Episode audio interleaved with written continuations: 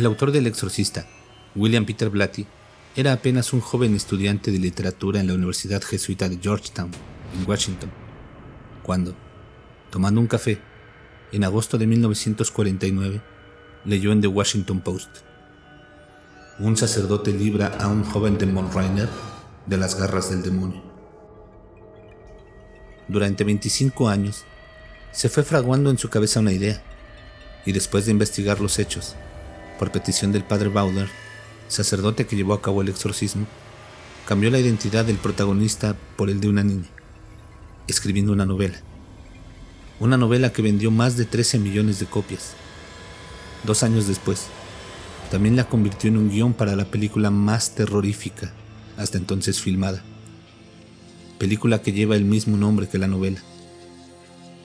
Según contaba el propio Blatty, el sacerdote Bounder, sintiéndose obligado por el juramento de no hablar del exorcismo, le dijo en Petit Comité, le puedo asegurar que el caso en el que estuve implicado es auténtico. El arzobispado local ha evitado en multitud de ocasiones entregar los documentos oficiales referentes a este caso, por razones válidas, según ellos. Aún así, se conocen todos los detalles de los sucesos gracias a Thomas Allen, a quien le fue facilitado un diario del exorcismo por el padre Halloran, uno de los sacerdotes que asistieron al padre Bounder. El diario fue hallado en 1978, mientras se hacían obras en el Hospital de los Hermanos de los Pobres de San Luis, en una de las habitaciones que hasta entonces había estado clausurada y en la cual, se presume, se llevó a cabo el último exorcismo. El diario es un documento de 26 páginas mecanografiadas en las que se recogen los testimonios de varias personas que fueron testigos cercanos de los misteriosos hechos. En base a este documento, Thomas Allen escribió Posesión, historia real de un exorcismo, y de la cual ha sido sacada la información que les proporcionaremos. Todo comenzó con un ruido, el ruido de un suave goteo en casa de la familia Mannheim.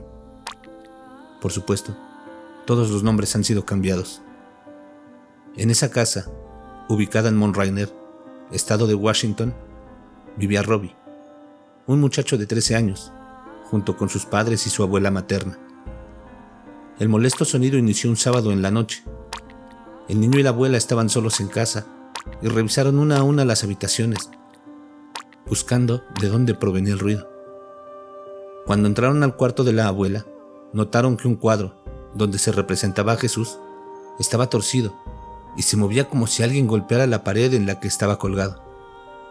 El goteo paró, pero empezaron a escucharse arañazos en la pared. Se oía como si una garra estuviera arañando la madera. Estos arañazos, que duraron 11 días, iniciaban aproximadamente a las 7 de la noche y continuaban hasta medianoche. Estos arañazos pararon, curiosamente, el día que murió la tía Harriet, una tía espiritista de Robbie, quien le había enseñado al chico a manejar el tablero Ouija. A partir de ese momento, el muchacho pasaba horas y horas jugando con el tablero, intentando comunicarse con su amada tía muerta. A partir de ahí, los fenómenos paranormales empezaron a producirse alrededor del muchacho sin interrupción. Cuando se acostaba a dormir, escuchaba pasos alrededor de su cama, y durante el día los objetos y muebles pesados se movían solos. Sus padres podían ver girar la silla en la que Robbie se sentaba. El muchacho insistía que él no la provocaba. Pero la fenomenología iba en incremento y llegó al punto del frenesí una noche en la que, para que Robbie no tuviera miedo, su madre y su abuela se acostaron con él. De pronto, el colchón levitó y la colcha y las sábanas, completamente estiradas, se elevaron en su presencia como si algo o alguien tirara de las esquinas. La familia consultó con especialistas, pero mientras los médicos decían que Robbie podía tener algún tipo de trastorno psicológico propio de la adolescencia, los psiquiatras y psicólogos consultados hablaban de doble personalidad. Incluso consultaron a algunos mediums, los cuales le diagnosticaron una crisis de adolescente que pasaría con el tiempo pero Robbie ya no podía ir a la escuela. Su pupitre daba saltos y golpeaba a los demás muchachos. Se empezó a volver reservado y osco, En las noches tenía pesadillas donde parecía hablar con alguien. Es entonces cuando sus padres hablaron con el sacerdote luterano Luther Mills Schulz, el cual creyó que estaba ante un poltergeist y rezó por el muchacho. Pero, tras pasar una noche con él y ser testigo de la fenomenología que atacaba al chico, sobre todo cuando el 26 de febrero sobre el pecho del muchacho aparecieron arañazos en forma de letras como si los hubieran escrito desde dentro, Schulz comenzó a sospechar que un espíritu maligno estaba invadiendo al muchacho. Schulz sabía que la posesión demoníaca se manifiesta progresivamente y en fases. La primera es la infestación, donde el demonio actúa sobre la materia y llega a producir fenómenos telequinéticos de cualquier índole. La segunda es la obsesión. El ente demoníaco atormenta a su víctima sin hacerla perder el conocimiento, pero lo hace de forma evidente. Y por último, la posesión. El demonio invade el cuerpo de la persona y tiene completo control sobre él. Para Schultz, Robbie estaba a punto de pasar a esta última fase. Así que le recomendó a la familia consultar con un sacerdote católico. Y les dijo, ellos son los que saben de estas cosas. Y es que la Iglesia Católica cuenta con una larga tradición de exorcismos, que incluso se registran en la Biblia por los realizados por Jesús, además de contar con un ritual formalizado en 1964, llamado Rituales Romanum. Es así como los Mannheim se pusieron en contacto con el padre Hughes, que era el sacerdote de la iglesia católica más cercana. En un principio, el sacerdote solo les dio agua bendita y unos cirios consagrados. Según él, remedios infalibles contra el demonio. Pero la botella de agua bendita explotó nada más entrar al cuarto de Robbie. Y las velas casi incendian la casa por las llamaradas que lanzaron al ser encendidas. Fue ahí cuando Hooks se decide a visitar al muchacho. Cuando entró en su dormitorio, Robbie estaba en un aparente estado de trance y le dijo en perfecto latín: Oh, sacerdos Christi, tú y sí me ese diablo curme de gas. Y, justamente, según el ritual romano, la xenoglosia, que es la capacidad de entender y hablar un idioma desconocido, es una de las características de los posesos, sobre todo si va unido al sansonismo, precognición y clarividencia, así como una aversión hacia cualquier símbolo sagrado, aunque se encuentren ocultas.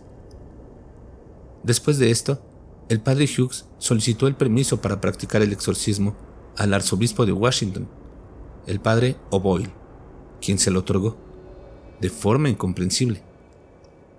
Incomprensible porque, en el ritual romanum, de forma explícita, se dice que el sacerdote asignado a un exorcismo debe distinguirse por su piedad, vida íntegra, prudencia, y debe ser inmune a cualquier ansia de engrandecimiento personal. Además, de no confiar en su poder, sino en el de Dios, así como también de ser de edad madura y reverenciado por sus cualidades morales. Todas estas características, Hughes, de 29 años, aún no había tenido el tiempo suficiente para reunirlas. Tal vez ese sea el motivo por el cual, aunque realizó una confesión general, ofició misa e hizo oraciones especiales, además del ayuno, el exorcismo resultó poco menos que trágico. Robbie fue ingresado en el Georgetown Hospital a finales de febrero. Este hospital era dirigido por jesuitas y atendido por monjas que tuvieron que guardar el más absoluto secreto. Ahí lo ataron con correas a una cama y permaneció acostado con los ojos cerrados, tranquilo, aparentemente. Cuando Hughes entró a la habitación, ataviado con un birrote negro, estola púrpura y agua bendita, Robbie abrió los ojos y le ordenó con voz grave y amenazante, que se quitara la cruz que traía oculta entre sus ropas. También se cuenta que empezó a decir malas palabras en lengua semítica y aramea, y en su pecho aparecieron nuevos arañazos. El sacerdote se puso de rodillas junto a la cama con el ritual en sus manos. Recitó la letanía de los santos en latín y luego el Padre Nuestro, oraciones con las que inicia el ritual del exorcismo. Pero al decir, más líbranos del mal, el muchacho soltó una de sus manos y aflojó una pieza del colchón. Una monja y un auxiliar que estaban presentes oyeron un alarido de Hughes. Robbie había rajado el brazo izquierdo del sacerdote desde el hombro hasta la muñeca. Se comentó que para cerrar la herida se necesitaron más de 100 puntos. Por obvias razones, el exorcismo no prosiguió.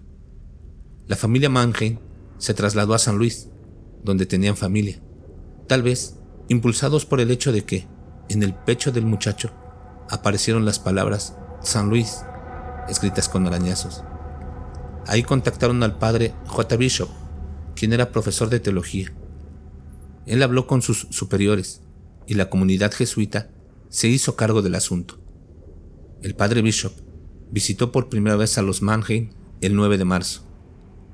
Les hizo una entrevista y bendijo la casa. En el dormitorio de Robbie practicó un exorcismo simple y puso una reliquia de Santa Margarita en la almohada. Desgraciadamente fue inútil.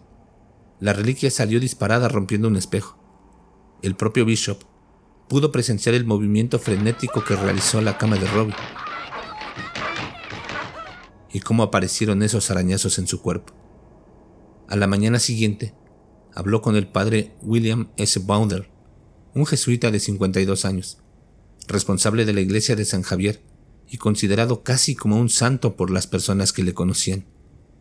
El arzobispo Ritter designó a Bounder para que llevara a cabo el exorcismo.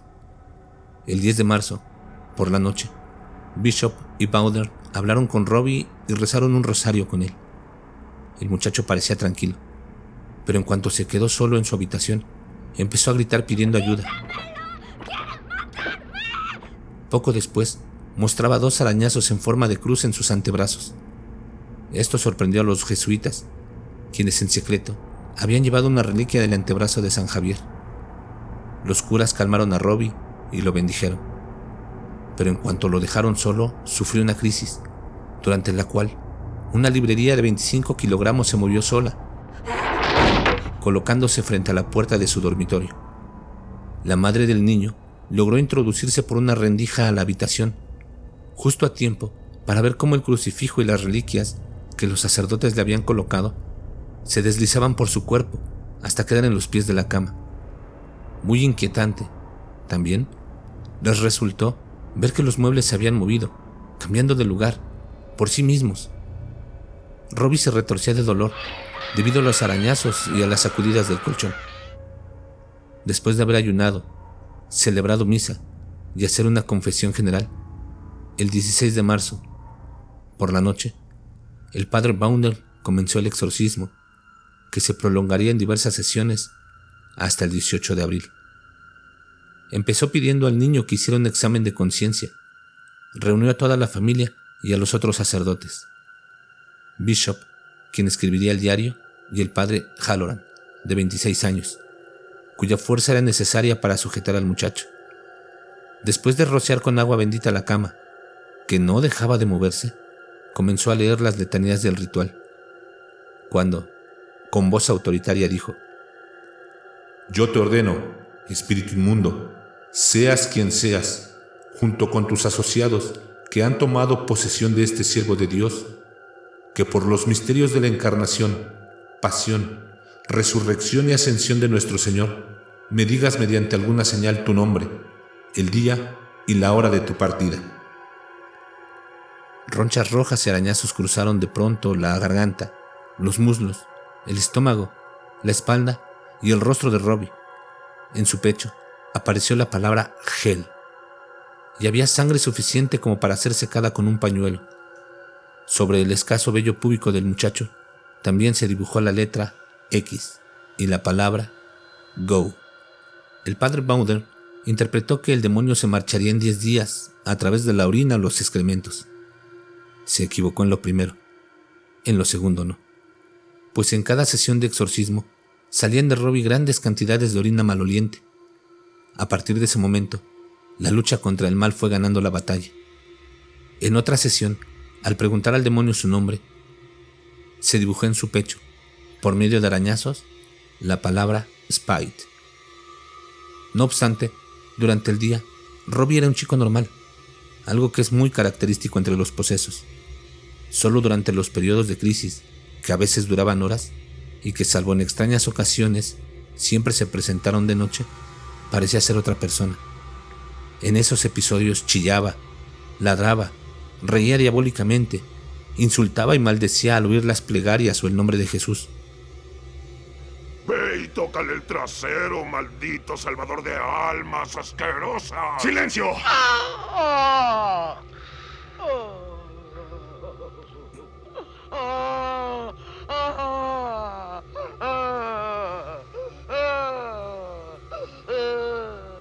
Conforme avanzaba el exorcismo, hablaba con voz más profunda y ronca.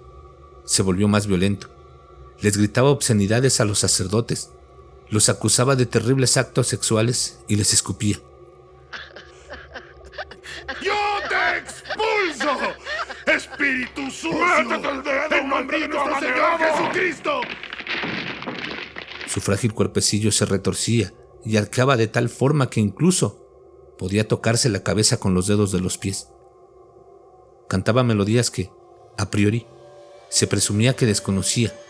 Agitaba los brazos desesperadamente y, cuando se veía libre de ataduras, lanzaba fuertes puñetazos, intentando golpear a los exorcistas. Como Robbie era de la religión luterana, el padre Bounder decidió bautizarlo y acogerlo en el seno de la Iglesia Católica, además de que se considera el bautismo una forma de exorcismo. Pero, después de recibir el sacramento, el muchacho se volvió más agresivo. La voz del demonio salía con mayor frecuencia durante la crisis, hablaba con más autoridad y decía más obscenidades. Su rostro mostraba expresiones diabólicas y sus uñas, inusualmente largas, arañaban su pecho.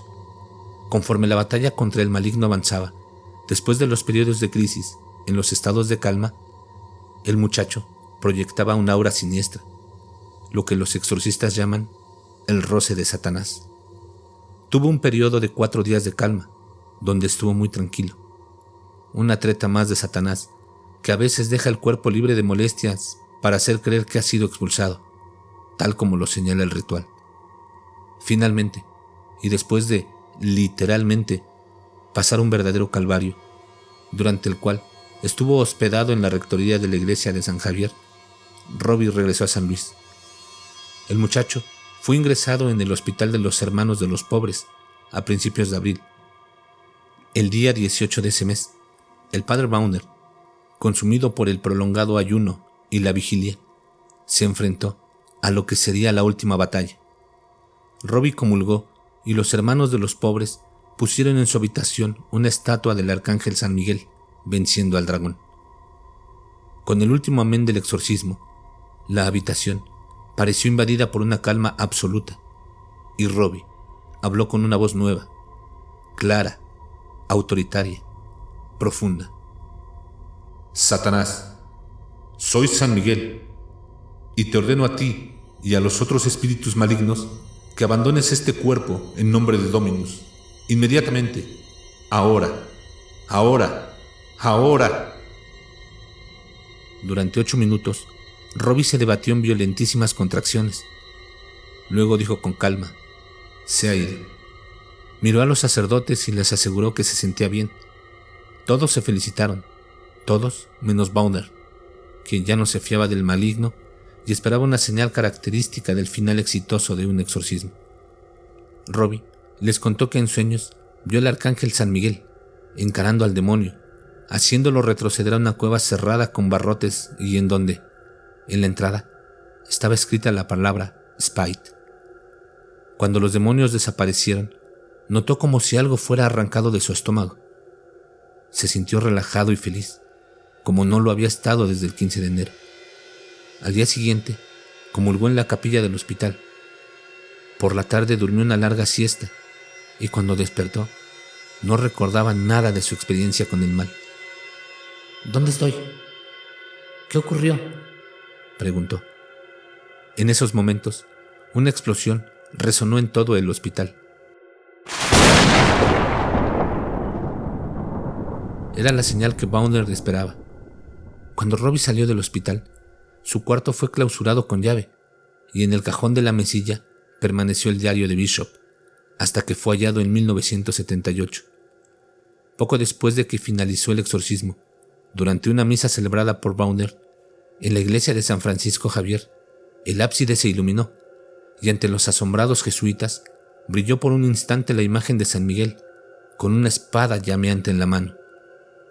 La casa donde se iniciaron los hechos fue quemada durante un ejercicio de bomberos y hasta la fecha solo queda el lote baldío, pero nadie ha querido comprarlo. A pesar de las amenazas de muerte prematura que el demonio les hizo a los sacerdotes, el padre Bauner murió en 1983, cuando tenía 86 años, y Bishop en 1978, con 72. En cuanto a Robbie, su vida transcurrió con normalidad. Se casó y tuvo dos hijos.